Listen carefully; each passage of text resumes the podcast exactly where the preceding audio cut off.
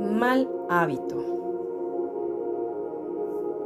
Son muchas las razones por las que nos cuesta tanto esfuerzo generar un hábito. Desde lo más básico y benéfico para nuestra salud, como lo es hacer ejercicio, mejorar lo saludable en nuestros alimentos, así como los horarios y las raciones, el descanso.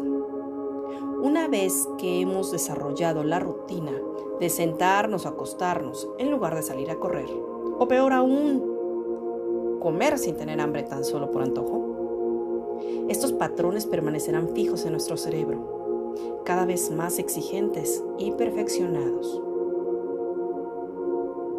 Lo bueno es que la misma regla aplica si aprendemos a crear nuevas rutinas neurológicas que se impongan a estas conductas.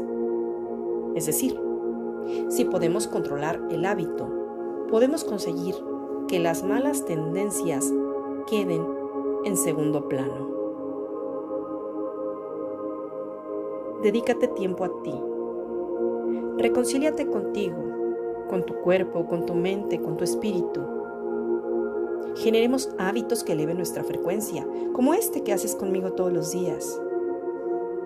Dedicarte un par de minutos en un audio, en un texto, en un trabajo diario para ti contigo. Yo te agradezco porque día a día elevas la frecuencia vibratoria de este planeta.